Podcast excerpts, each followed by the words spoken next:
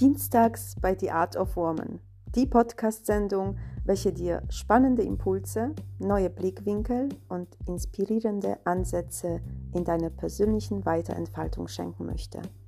Von Anna mit Anna.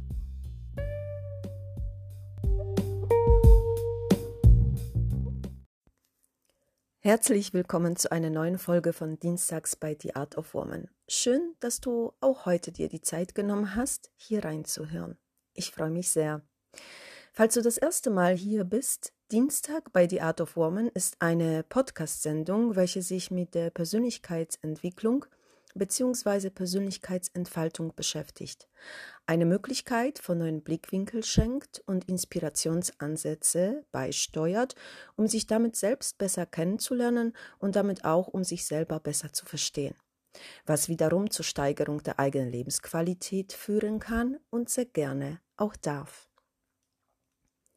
In meiner letzten Folge, das System Schuldgefühle, habe ich bereits die Thematik der Manipulation durch Schuldgefühle angesprochen. Und da Manipulation ein sehr gefährliches Werkzeug sein kann, hauptsächlich für den, der manipuliert wird, möchte ich heute detaillierter auf diese spezielle Thematik eingehen.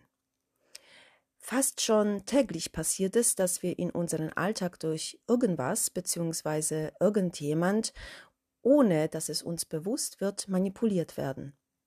Meistens findet dies in kleinen Stil statt und bewirkt damit kaum eine gravierende Auswirkung. Doch manchmal und leider immer noch viel zu oft findet Manipulation in Form von Schuldgefühlen und emotionale Erpressung im großen Stil statt, wodurch nicht nur unser Leben negativ beeinflusst wird, sondern auch unsere körperliche und mentale Gesundheit. Schuldgefühle können und sind ein sehr machtvolles Manipulationsinstrument. Kaum etwas macht einen Menschen gefügiger als der Hinweis, man habe an etwas Schuld. Diese Strategie dient dazu, uns zu beeinflussen und in eine bestimmte Richtung zu drängen. Die Taktik der Manipulation in Form von Schuldgefühlen oder der emotionalen Erpressung, was für mich persönlich Hand in Hand geht, haben schon auch unsere Eltern als Erziehungsmittel das eine oder andere Mal eingesetzt und tun dies vielleicht auch heute noch. Wie konntest du mich nur so behandeln? Von dir hätte ich das am allerwenigsten erwartet. Mir wäre das nicht passiert.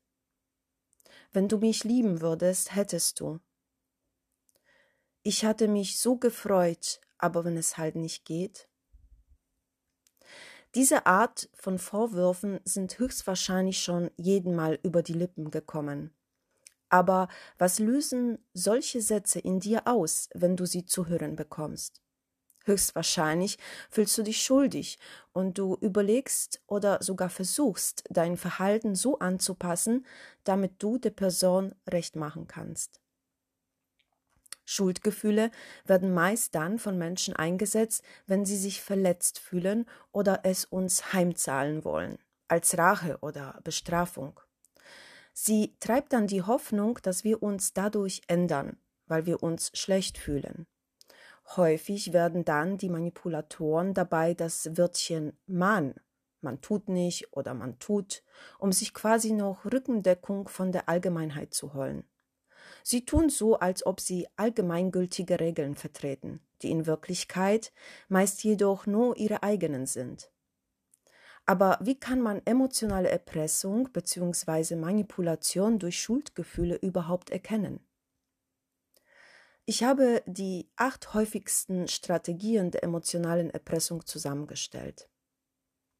Nummer eins: Wenn die Person dich daran erinnert, dass sie wegen dir ein Opfer erbringen muss oder erbracht hat.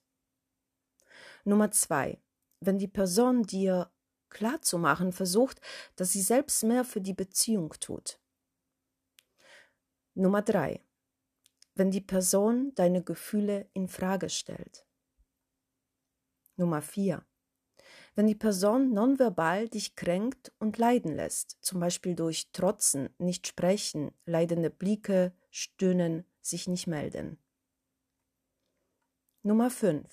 Wenn die Person dich noch nach Jahren an vergangene Untaten erinnert. Nummer 6. Wenn die Person dich mit anderen vergleicht. Nummer 7. Wenn die Person dich auf die schlechte Meinung der anderen verweist. Und Nummer 8. Wenn dir die Person droht. Zum Beispiel, wenn du so weitermachst, bringe ich mich noch um. Durch diese Strategien der emotionalen Erpressung lassen wir uns nun allzu leicht manipulieren. Wir fühlen uns dadurch eingeengt und unter Druck gesetzt. Und doch brodelt in unseren Inneren auch der Widerstand. Im ersten Moment erscheint es uns, als hätten wir nur zwei schlechte Alternativen zur Verfügung. Entweder wir richten uns nach den Vorstellungen des anderen und haben den Eindruck, gezwungen zu sein, oder wir richten uns nicht nach den Wünschen der anderen Person, leiden aber dann unter Schuldgefühlen. So oder so, auf lange Sicht kann so eine Situation sehr schädlich für den eigenen Körper wie für die eigene mentale Gesundheit sein und kann dazu führen, dass dies eine Beziehung enorm belastet oder sogar zur Beendigung der Beziehung führen kann. Denn keiner von uns möchte sich unter anderem in der eigenen Freiheit auf Dauer beschnitten sehen, ständig mit schlechtem Gewissen umherlaufen zu müssen und sich dauerhaft verstellen in der Hoffnung, eines Tages endlich was richtig gemacht zu haben oder sogar was zurückzubekommen. Aber was sind die möglichen Gründe, warum Menschen zu emotionalen Erpressern werden? Im Grunde genommen fühlt sich diejenige Person, die erpresst, in der Opferrolle. Sie glaubt, unsere Anerkennung und Liebe zu brauchen, ohne uns nicht leben zu können, und will mehr Zuwendung. Sie hat riesige Erwartungen an uns und glaubt, nicht zufrieden sein zu können, wenn wir diese nicht erfüllen. Sie fühlt sich von uns verletzt und gekränkt und will uns zeigen, durch indirekte Kommunikation, wie stark sie verletzt wurde. Sehr oft werden die Wünsche von der Person nicht geäußert, aber stillschweigend erwartet, dass wir sie erfüllen. Da wir nicht hell sehen können und sie deshalb nicht auf diese Art und Weise erfüllen können, fühlt sich die Person von uns ungeliebt. Sie fühlt sich auch zu kurz gekommen und damit nicht genügend gewürdigt. Will sich sogar dadurch rächen und hat Aggressionen, aber auch Angst, sie direkt in einem Dialog auszusprechen. Oft erkennen wir viel zu spät und manchmal auch gar nicht, dass wir mittendrin in einer emotionalen Erpressung uns befinden. Daher möchte ich dir drei Merkmale an die Hand geben, an welchen du erkennen kannst, ob du emotional erpresst wirst.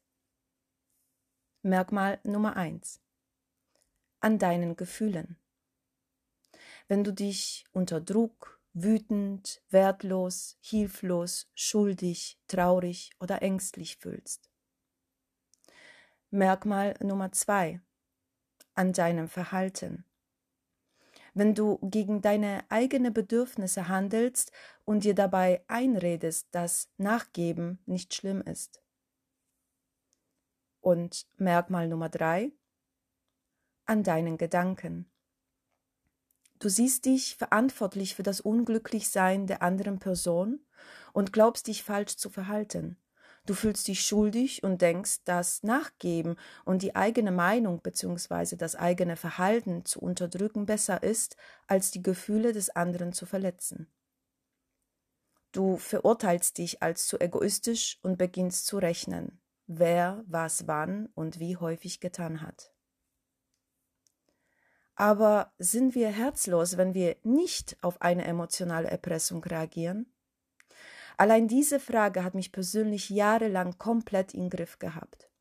Mir war zwar die emotionale Erpressung mit der Zeit bewusst, in welcher ich mich dauerhaft befand, jedoch konnte ich nicht zulassen, das Spiel nicht mehr zu spielen. Denn ich hatte Angst, große Angst. Angst, die Gefühle des Manipulators zu verletzen, die Person zu enttäuschen oder sie sogar dadurch zu verlieren. Bis ich eines Tages begriffen habe, dass es nicht darum geht, die Gefühle und Bedürfnisse der anderen Person zu ignorieren, sondern den Weg und die Art und Weise, den der Manipulator einschlägt, seine Gefühle zu äußern, nicht mehr zu unterstützen und schon gar nicht gut zu finden. Schlussendlich sollte jedes Verhalten in zwischenmenschlicher Beziehung auf freiwilliger Basis stattfinden. Also machte ich mir bewusst, welche Gefühle und Bedürfnisse diese Person hat, und ich überlegte mir, was ich wirklich wollte. Und ich prüfte, ob ich mit meinem Verhalten tatsächlich für die Gefühle der anderen Person verantwortlich bin und ihr tatsächlich damit schade. Das hat zwar nicht alle Konflikte aus der Welt geschafft, aber mich hat es von Schuldgefühlen und emotionaler Erpressung enorm frei gemacht. Ich habe das Spiel zwar nicht verlassen, aber ich habe die Regeln geändert. Und diese Tipps haben mir dabei geholfen. Tipp Nummer eins: Mach es dir deutlich, wenn jemand Egoismus dir vorwirft, dann ist er selbst meistens egoistisch. Tipp Nummer zwei: Erinnere dich daran, dass jeder selbst für seine Gefühle verantwortlich ist. Und auch wenn du nicht nach der Vorstellung des anderen funktionierst, bist du kein schlechter Mensch. Man sollte dich so mögen und lieben, wie du bist und nicht, wie die andere Person dich gerne hätte. Du bist nämlich nicht auf der Welt, die Erwartungen des anderen, sondern deine eigene zu erfüllen. Tipp Nummer drei: Akzeptiere, dass die andere Person sich schlecht fühlen kann aber suche nicht gleich immer die Schuld bei dir selbst.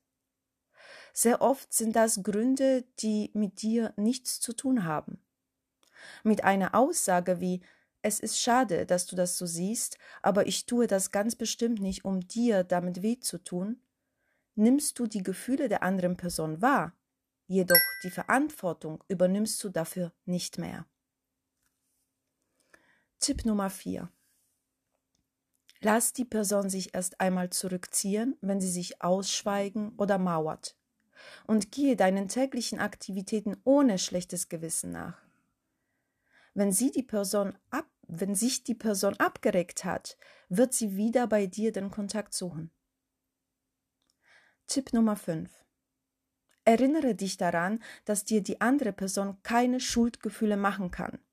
Wenn du dich schuldig fühlst, dann deshalb, weil du glaubst, etwas falsch gemacht zu haben. An dieser Stelle kannst du überprüfen, ob du tatsächlich für die Gefühle der anderen Person verantwortlich bist und ob du ihr damit tatsächlich schadest. Tipp Nummer 6. Bitte der anderen Person in Zukunft offen über ihre Erwartungen zu sprechen. Damit erfährst du die Erwartung, welche die Person an dich stellt, und kannst sie eher erfüllen oder klären, weshalb du sie nicht erfüllen kannst. Und damit komme ich zu dem letzten Tipp, Tipp Nummer 7. Setze Grenzen und formuliere eigene Regeln, auf die es dir in deine zwischenmenschliche Beziehung, also bei Familie, Freundschaft, Partnerschaft und bei Kollegen ankommt. Ein paar hilfreiche Tipps hierzu findest du in meiner Podcast-Folge Grenzen setzen ist ein Akt der Selbstachtung. Diese verlinke ich dir gerne in den Show Notes. Und damit wären wir mal wieder am Ende dieser Podcast-Folge. Ich wünsche dir die Fähigkeit, zwischen dir und den Interessen der anderen abzuwägen und die Kraft, sich frei und ohne Schuldgefühle für ein bestimmtes Verhalten entscheiden zu können. Bleibe stets wach und frei von emotionaler Manipulation. Wenn dir diese Folge gefallen hat, sie dich inspiriert hat und dir neue Erkenntnisse geschenkt hat, dann freue ich mich, wenn du sie teilst, einen Kommentar da lässt und mir hier auch folgst. Für mich ist das die größte Wertschätzung, die ich für meine Arbeit als Coach erfahren kann. Zusätzlich dazu machst du für all die Menschen, die sich ebenfalls für diese Art von Themen interessieren, meine Send Sendung sichtbarer. Und dafür danke ich dir jetzt schon im Voraus. Natürlich freue ich mich auch über deinen Besuch auf meiner Webseite wie auch auf den Social Media Kanälen. Die Verlinkungen findest du ebenfalls in den Show Notes. In diesem Sinne, bis zum nächsten Mal. Deine Anna.